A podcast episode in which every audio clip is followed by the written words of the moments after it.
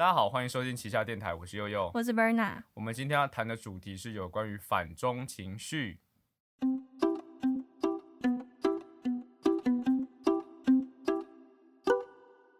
现在时间上午九点整，您现在收听的是旗下电台。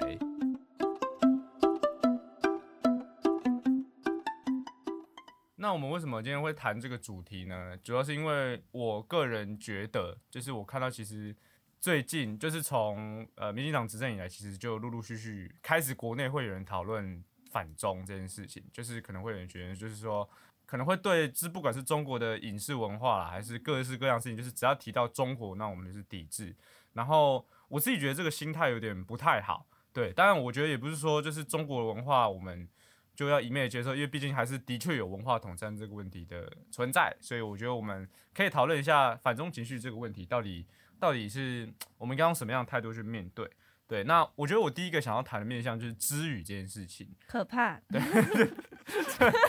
罐头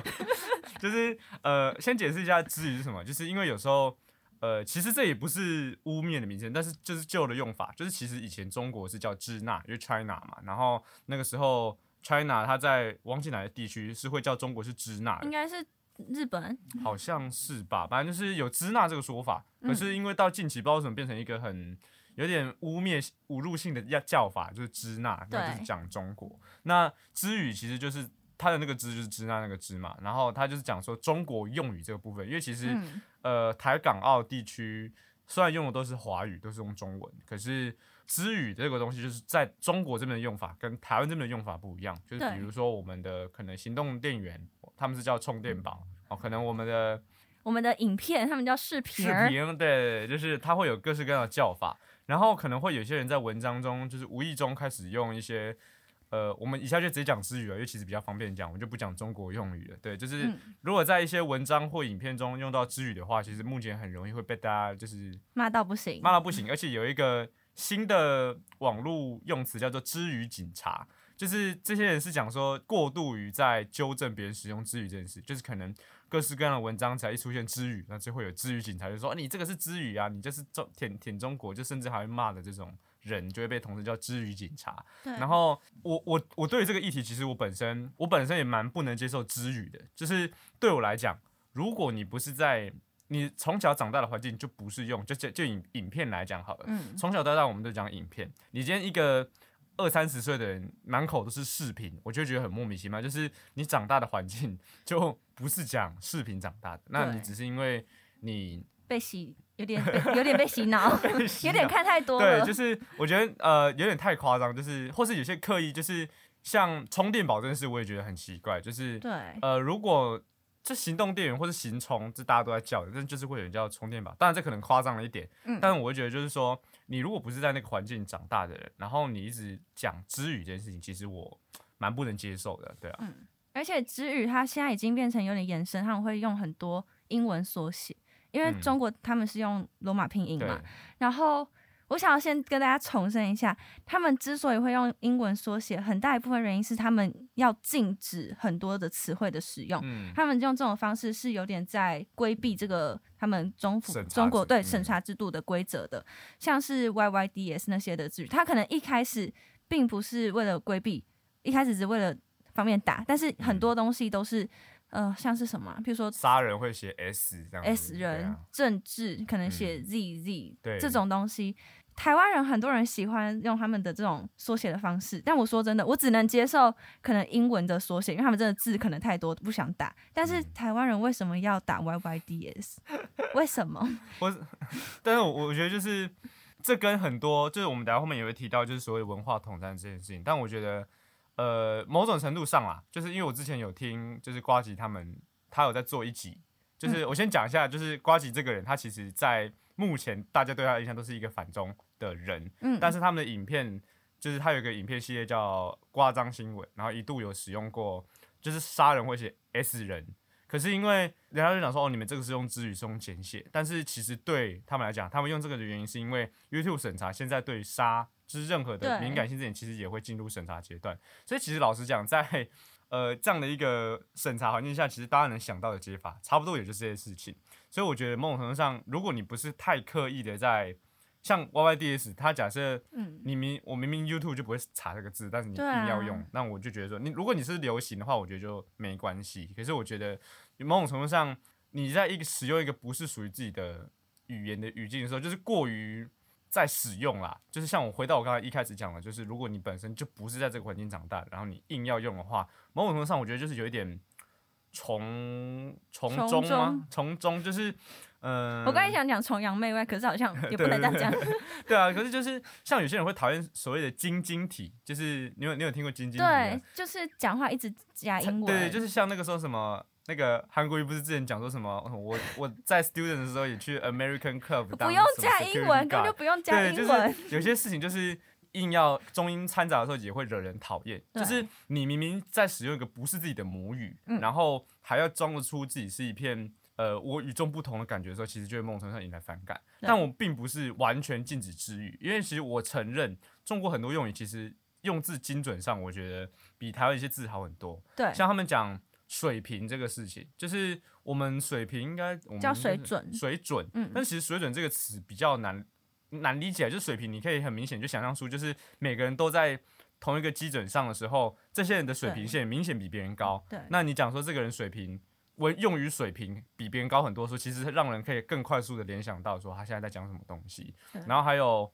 质量，其实我觉得蛮精准的。哎，哪有？我觉得我生气了。质那质量，哎，质量的话，质量是质跟量啊。可是就是说这个东西用料质量不错。你说它值跟它的量都不错嘛？就是因为质量的话，它可以形容一个东西的值跟，就是它在顾及品质的同时，它产出的量也可以达到这个。那我算是你在讲一个缩写。对，就是对，就是 缩写品质产量这样子。那你要，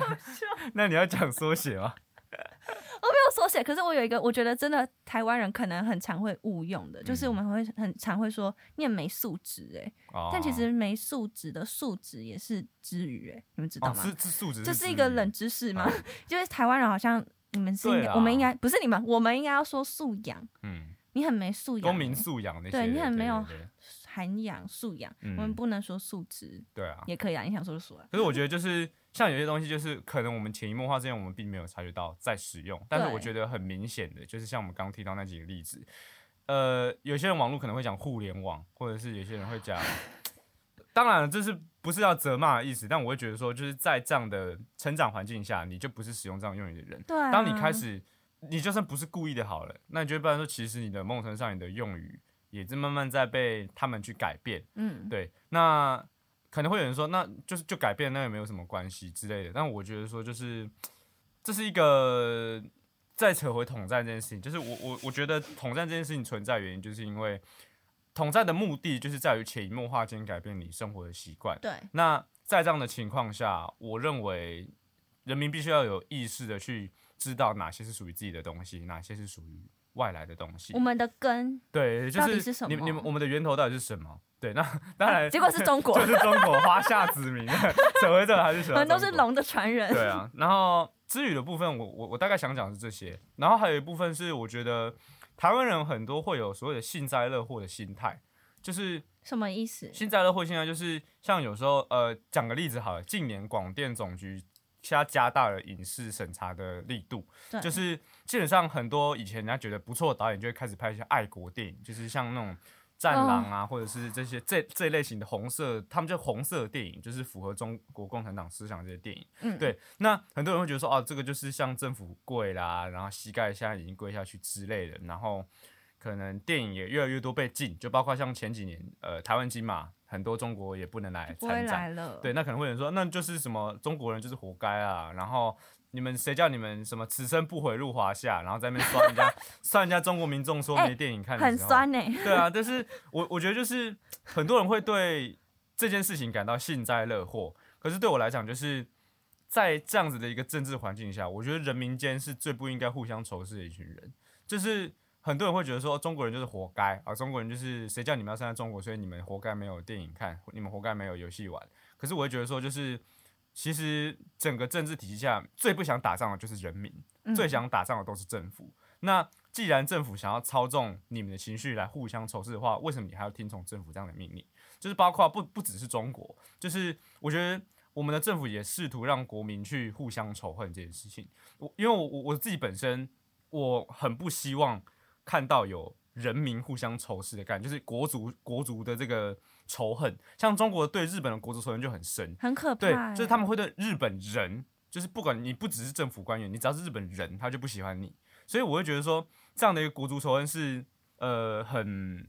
拉大之间彼此的隔阂的一个存在。然后再加上我本人是一个，我我我自认啊，我自认我是一个很反战的人，嗯，就是能够尽量避免战争的就避免战争，只可以在游戏里面玩到，对对，就是战争只要留在游戏里面就好。对。然后呃，所以对我来说，如果任有任何一个阵营的人能够促成我这个目标的话，我当然就会支持他，因为我自己是反战的。嗯。然后反战的话，其实我我很很希望的是。我们跟中国人民之间是能够和平理性去沟通，而不是先帮对方扣帽子，你们就是怎样怎样的人。因为其实老实讲，他们有所谓的小粉红，但是也占到他们人口的 maybe 五趴。可是因为他们人口基数大，所以那五趴看起来就很大。但其实那不会是中国多数人的想法。因为老实讲，中国人民我相信他们也不想打仗，他们也不愿意就是莫名其妙去仇视一个在海峡对面的人。但是某种程度上，他们也会被他们的政府煽动去。就是讲说哦，台湾人就是弯弯，然后什么井蛙之类的，然后我们可能也会被这哦中国人就是没素质，中国人就是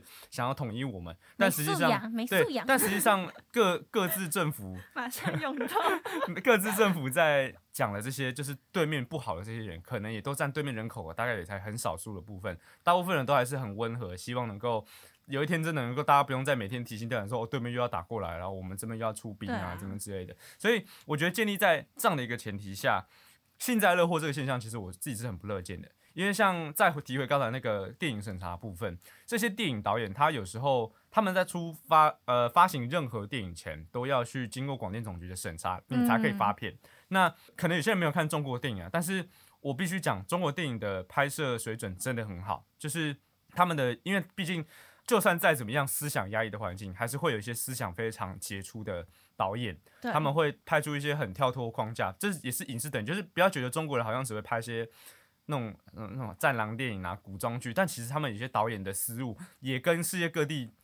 厉害的导演一样，也是有厉害的导演在，而他们拍出的片也可以在游走在审查边缘间拍出这么厉害的作品，所以这些导演其实也很厉害。但是会有人觉得说啊，你就是中国导演，你就是活该，就是。不能拍出好电影啊，然后就觉得中国人拍的电影都是一些垃圾，不应该碰。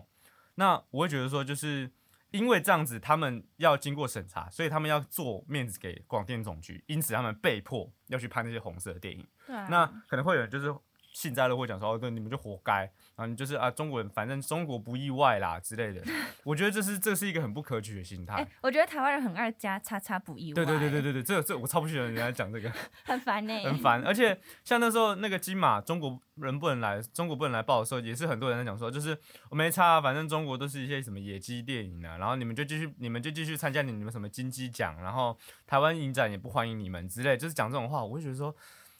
我们过去已经这么多年都有中国电影参赛，而且这些参赛水准之高，就是他来竞争说本土的影业都很难跟他们打打打赢的那种状态，就是你要有竞争，人才会进步。对。那如果大家都在台湾电影圈过得这么舒适的话，因为现在华语圈电影竞争市场最大就是我们跟中国在互相竞争，那我们都失去中国这个竞争力的时候。我也会为台湾本土的影业感到担忧，就是当我们失去这个竞争的时候，到底我们有没有办法蹦出新的火花去跟这些市场做竞争？然后这样的解释到底是不是一个客观的状态？所以，呃，中国的电影不能来参加金马奖，某种程度上也会让金马奖的含金量降低，就是竞争水准下降了嘛？对对啊，所以其实我我个人是很不乐见中国电影无法继续来台湾参展的力量，因为毕竟大家都是。喜欢拍电影、喜欢看电影的人，嗯，我觉得没有必要每次每每件事情都用政治滤镜去看每一个人。但我觉得这是一个相对理性、温和的做法，就是这样子。就是幸灾乐祸这件事情上，因为像是呃维李安，不是维李安，靠，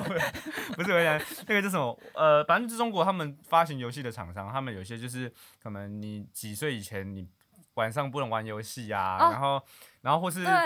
或是有些是。可能游戏到中国就突然没有代理，就中国代理商不想进中国之类的。我记得抖音好像也有规定，对，有类似的规定，就是有些会地区限制。然后因为可能他们自己中国政府在搞，可是我觉得同为爱玩游戏的人，我认为他们在玩游戏受到这么多限制，我也是觉得，我不会觉得活该，我会觉得很可惜。虽然说中国外挂真的太多，就是 他们的挂的那个数量真的平均水平高很，因为他对他们就是玩游戏就是要爽，就是要赢。他们很像已经长很大了，可是还是要被对，爸爸就是妈妈管要被没收手。机。对，可是我会觉得说，就是尽管中国挂很多，但我觉得当他们失去很多我们也可以享受的权利的时候，用幸灾乐祸的心态去看待，我觉得就是你很你是一个很这是很违反人类道德观呐、就是你不就算这个人的可能这我们跟中国现在是敌对状态，但是人民间互相仇视，然后在那边觉得呃你不能玩游戏，就是因为你是中国人，然后就是谁叫你要住在中国，对啊，那我觉得这样的心态很很不好。那我想到一个也跟道德有关，这个我有点摇摆不定，就是嗯因为他们不是没有 Netflix 啊或 Disney Plus 这些影音平台嘛，嗯他们就没有办法看那些可能独家推出的节目，他们就必须要翻墙或是看盗版的。那之前《黑暗荣耀》不是很很红吗？对，然后就很多韩剧都是一样，就他们都没办法在中国播，那中国的民众可能就会去翻墙看这些影视，然后韩国人就很不开心，因为其实中国人跟韩国人之间的关系也是蛮冲对蛮对立的，嗯他们就会觉得，哎、你们现在你们那么常骂我们韩国人，然后你们在那边翻墙看我们的影视，然后你没付钱，你对们看盗版。看盗版啊，但是中国人他们其实也很想用正版的途径来看，但他们就是没有办法。嗯那怎么办？嗯，和怎么解？怎么解？对啊，可是我觉得就是这某某某种程度上就是你如果钳制住，就是他的广电总局不放这部片进来的时候，嗯，当然他们就只能变成盗版。当然，我觉得有可能就是可能韩国方可以开开一个就是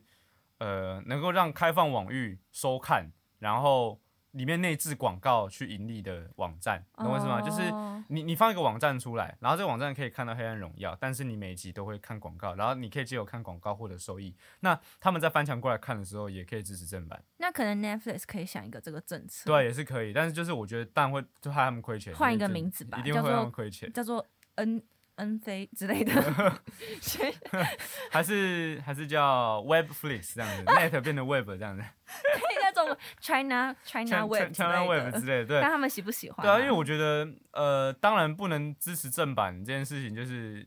无奈啊，就是你真的没解，就是政府他们政府就是这样搞他们人民，嗯那我觉得没办法，就是真的就只能这样，对啊，他就是一个无解，哎老实讲就是无解，好可怜，真的很可怜两边都很可怜，两边都很可怜呐、对啊。然后还有一个部分就是，我觉得台湾会对跟大陆有关的东西，就是想要搞抵制，就是包括像是我曾经看过一个，因为我我之前有加一些讨论的社团，嗯，然后有人对，就是有一个讲游戏的频道叫做呃声纳硬化，就是它里面的主持人叫做乔伊，那他是一个。一定应该是一个大陆忘记哪里人，可能四川那边的人吧。嗯就是他讲话是有口音的那种，可是他做他是做专门做游戏节目讲解的。嗯那他讲解的程度之细，就是他每一集就是会跟你讲说他看了哪些书，然后哪些访谈，他要去挖那些对他甚至还要去找那间发行商，就是那种，因为他们会讲的是是小众的独立游戏，就是你哦甚至很难买得到他的游戏的。那他会找得到那个发行商的开发资讯啊，然后访谈者的访谈记录，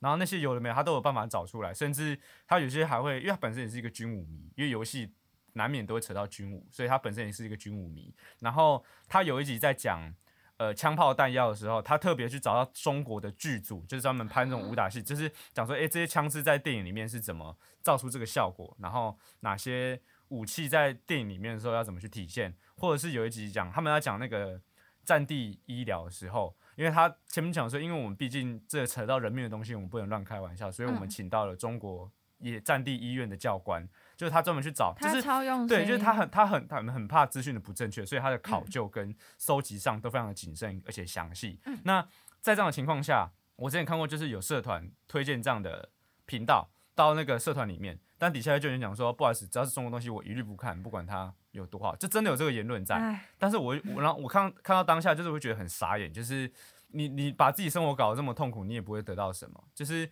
因为你如果只要是中国东西，你就拒看，你势必会失去很多东西。因为，像我刚刚讲那个频道，它跟中国统战一点关系都没有，嗯就他甚至对台湾的观众是很友善的，就是呃，他曾经自己就有他那个频道有一集就在讲说，因为像散弹枪。在中国跟台湾的用法不一样，他们叫霰弹枪或者是呃喷子，可是他对他喷子吗？喷子就是对，就是喷喷喷东西，因为它是很很大一块子弹这样炸出来的，他就叫它喷子。然后他就讲说，他自己觉得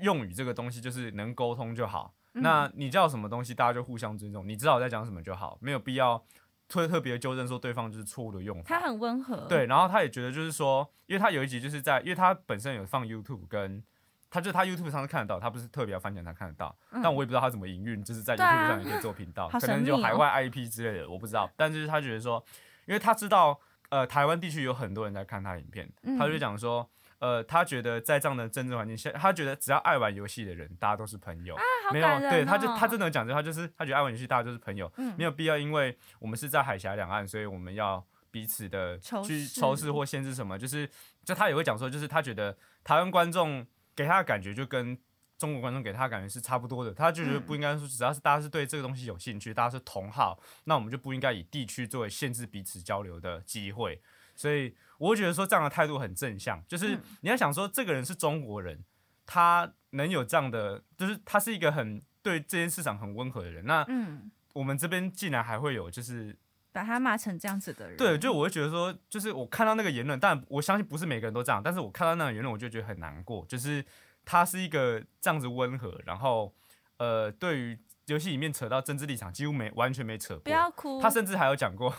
他甚至还有讲过，就是。呃，返校这这个游戏作品，哎，他好危险。对对对，就是他很敢去挑战一些中国不敢碰的题材。嗯，可是就会有人觉得说，哦，只要是中国东西，我一律不看。那这样子的东西，势必就是会失去很多本来好看的东西。这就让我想到，很多人很爱讲抖音一响，父母白养。嗯，对。我是没有看抖音啊，但是我必须说，这就扯到媒体试读嘛。对对对。你你就是你，如果懂得要怎么去分辨这些他想要给你的东西，嗯，你一定可以。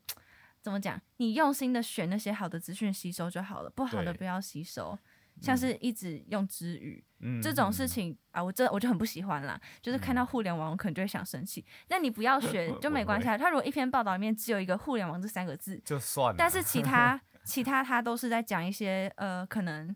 真的对你来说，你可以用在学业上，你可以拓展你的知识的东西，你去学习当然没有错啊。对啊，像是像是我会看，我有时候会看小红书。嗯，我必须说，小红书它是一个非常方便的搜寻引擎，它真的很好找东西，它比 IG 还要直觉很多。好像是跟彩妆有关的，会很对彩妆或是。食谱好多食谱哦，然后就是还有很多这种类型，或者是你如果很喜欢看猫咪影片，它有好多好多的猫咪这种类型的，我都觉得其实你去看这些东西没有关系啊。那一定也是会有一些很你觉得智商很低的东西，很幼稚的东西，那你就选择不要去点就好啦。都会有一个功能叫做我不喜欢这个这种类型的影片，你就点这个就好啦，不用因为对方是用什么的什么样的媒介去看东西而去诋毁他整个人。嗯。因为这就是媒体试读培养，而且我觉得讲到媒体试，我觉得可以讲另外就是文化统战这件事情。嗯，就是文化统战这的意思，其实就是像我一开始讲的，就是它是借由文化的方式，慢慢的去让你能接受它的中心思想，进而达到它的战争目的。这就是文化统战它大概的意思。可是像讲到刚刚抖音这件事情，就是抖音有分所谓的陆陆版抖音跟大跟国际版抖音，对，那。呃，我自己有用过抖国际版抖音，可是因为我看的东西，就是因为很多乐音乐人会，国外的音乐人会习惯用抖音录小段的 cover，因为其实有一些他可能就只只是以饶舌来讲，可能就是一小段 verse 自己写的，然后就放上去，可能只有二十几秒，没办法做成一个对，就是影片，像因为现在有 shorts，但 shorts 也是模仿抖音这个东西做出来的，但以前没有 shorts 的时候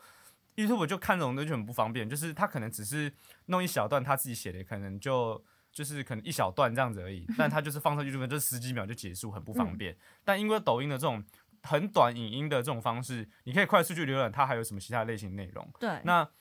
可能我的影片打开就可以看到很多种音乐人，他们发一小段自己呃即兴演奏啊，或者是舞台的那种小段影片的时候就很方便，因为我很喜欢看那种就是舞台上的即兴演奏，或者是有一些现场很特殊的那种瞬间。嗯，那这个东西在 YouTube 上很难搜寻，也很难去快速浏览，那抖音就可以完成我这个需求，所以我就我就会持续的用国际版抖音。对，所以有些人会感觉感觉像抖音上这些智障的东西，但是我必须承认，抖音的整个它抖音其实它本身。我觉得不是抖音的问题，而是整个社群媒体都在往这个方向移动，就是人们会渴望得到认同，所以会开始去追随很多现在在流行的事物。然后不管这个流行事物是不是好，是不是危险的，这些人只要能够搭上流行，能够向他人证明我是走在流行最尖端的人的时候，这样的东西自然就会变成一个坏的东西。所以，因为不只是抖音，所有的社群媒体，你能够看到别人的东西，像好几年前。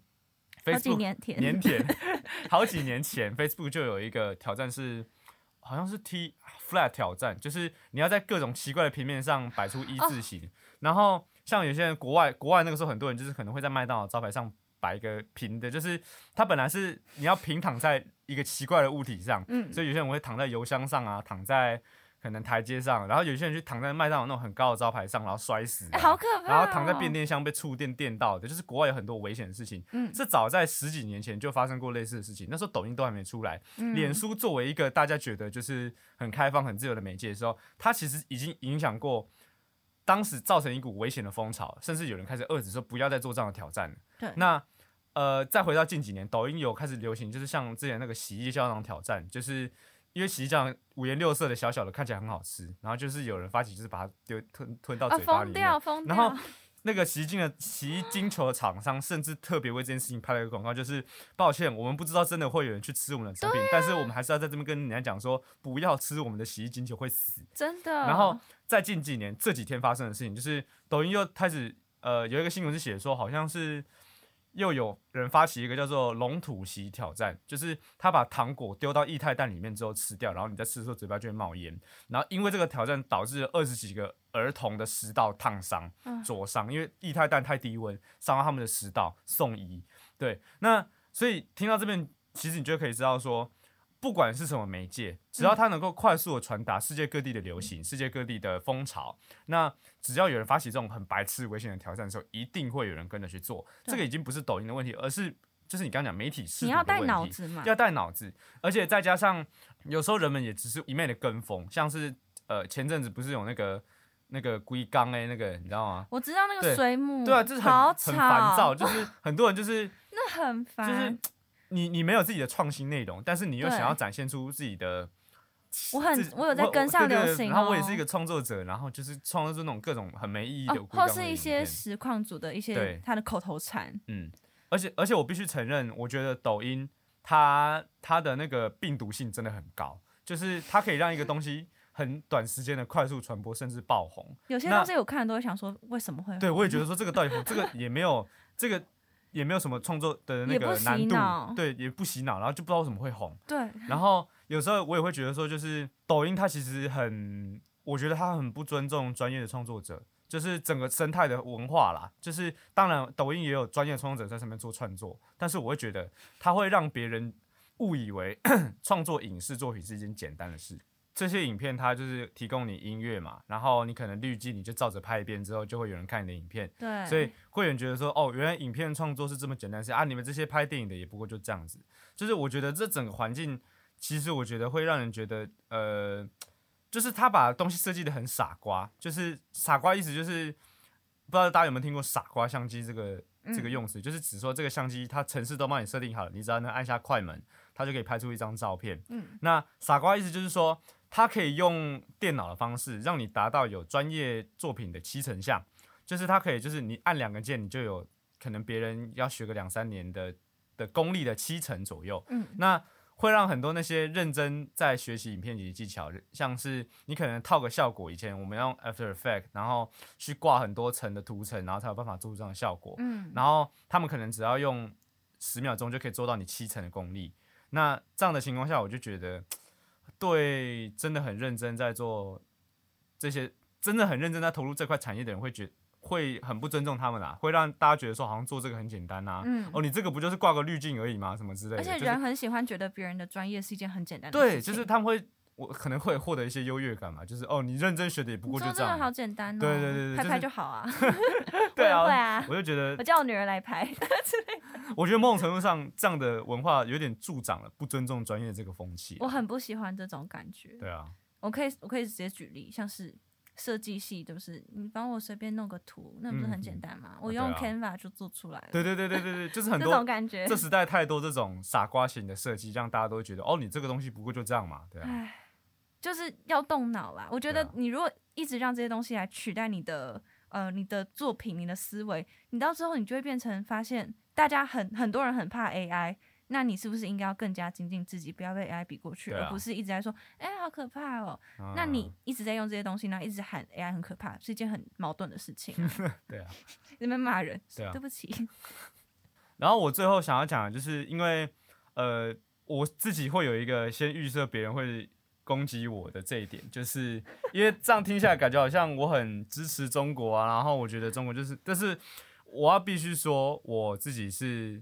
很希望台湾有一天能够是独立的状态。对对，虽然很敏感，但是我觉得我承认，我我我自己心中的梦想是，台湾真的有一天能够，我们不用再因为别的国家升起我们国旗而感到骄傲，你懂吗？就是可能我们会觉得，哇，他竟然敢升我们的国旗，然后他竟然敢敢，就是我们在。奥运上还可以升自己的国旗，其实蛮可悲的。就是别人觉得很理所当然的事情，我们会觉得哇，这是天大的新闻，的恩赐，是恩赐，是别人给我恩赐。我是希望我们能够有一天，就是当能够在国际上看到我们国旗的时候，不用觉得说天哪，他们敢挂我们国旗。然后可能别的人在讲台湾的时候，说哇，他竟然敢说台湾是一个国家，就是一些别人觉得理所当然的事情，我们却觉得这是一件如如获至宝的这种感觉的时候，我觉得这是我心目中很。梦想的未来，就是我可以不用会为了别人肯承认我们是国家而感到高兴，而是这是一件稀松平常的事情。因为老实讲，在这样的社会氛围下，会慢慢让我们变得越来越自卑。就是我们会觉得说，就是我们喜欢看那种外国人吹台湾多好的影片，很爱外国人，对，借借由这样的方法去获得我们自己的自我认同。那如果有一天台湾能够真的就是实质意义上，就是我们不用再。就是哦，每天看新闻就是哪个国家要跟我们断交，因为要跟中国好，或者是呃哪个国家因为承认台湾怎样，他也他也被制裁，又被骂。对，然后哪一个议长来台湾，然后哦好像中国又要噼里啪啦的在那边骂什么，又要开始在对我们用一些对，就是其他国家觉得理所当然不是什么新闻事，到我们这边因为政治立场的特特殊，我们必须要要要再提心吊胆这件事情，所以，我我觉得是很，我觉得生活在这样的国家是。非常难过的事情，所以我自己的梦想是台湾能够真的像其他国家一样，我们能够就是享受别人能够理所当然的权利，这是我的梦想。但我觉得在这样的过程中，现实生活是我们必须去顾及的。当因为呃可能会有人说，呃如果你想要独立，你就要先有自我认同。那你要自我认同的话，你就必须要先对中国的事情有所抵制，你要去有自己的思想，有意识的去抵抗他们的文化统战。可是我会觉得，在这样的思想下。没有必要，因为生活现现实就是我们现阶段没有自己的能力可以去把中国打爆，然后我们说我们自己要独立。就我承认，我真的觉得我们不可能做到这件事情。而且其实你说只反中国吗？其实每个国家多多少都有要进行一些对，都有一些文化统战，就是会抗拒。像对，其实欧洲影业也会抗拒好莱坞影业的攻击。法国每年只限进忘忘忘记几部好莱坞电影，就是他们国家是有限量在。制止美国的影业入侵法国文化，这就是一个全球化的趋势。对啊，所以我觉得没有必要说，就是呃，为了因为它是才叉叉哦，我们可能地理位置特殊，我们的政治关系特殊，所以我们必须要抵制。因为现在现实就是我们不可能透过自己的力量。去让中国让我们独立，除非哪天中国哪个政府突然垮台了，然后上了一个就是哦，我们尊重民主，就是台湾人、台湾同胞们，我们也不用再继续仇视，你们就独立吧，不可能有这种太几率太低了，怎么可能呢？几率真的太低了，所以我觉得现在现实就是我们没有办法说独立就独立，那我们一天到晚让自己很难过，就是啊，这个也抵制，那个也抵制，我们要有自己的尊严呐，然后活得很累，要活得就是。老实讲，就是你你要站在站着去扛受承受那些风雨，是很累的事情。而且老实说，人民之间彼此的仇视，我觉得根本就没有必要。就是国家的元首、政治的阶层会希望你为他们赴汤蹈火，为他们呃，就是奔赴沙场，就是要让送人民去打仗，然后获得自己的政治优势，然后煽动人民去仇视对面的国家，让自己的声望提高。这样的做法。就是政治人物常玩的把戏，因为你如果仔细去想想，就是他们把你煽动的仇恨到对面，他们可以获得利益是什么？其实你就会发现很明显，就是你的支持度会提高，因为我们有个共同的敌人。嗯，那在这样同仇敌忾的情况下，呃，你没有获得任何好处，你只有让自己的生活充满了仇恨，是让自己的生活充满了国足情绪。那在这样的情况下，我觉得你的生活过得很辛苦。而且说真的，他们从小就受到这样的教育啊，他们可能就觉得这是理所当然的一件事。台湾理所当然就是中国的一部分。而且我最讨厌中共政府做的一件事，就是他们让人民撕裂，就是让，就是大家可能都讲说他们很爱国教育、很洗脑干嘛的。但是，然后，可是我觉得有人程度上，如果你也抵制成这样的话，你再跟他们做就是一样的事情。嗯，因为大家。最看不起中国就是他缺乏一个大国的气度，他很独裁。对对对，他很独裁，也缺乏一个大国的气度。就是别的国家稍微有可能对中国不好，他觉得大发脾气，就是哦你怎么可以骂我？你怎么可以抵制我什么的？然后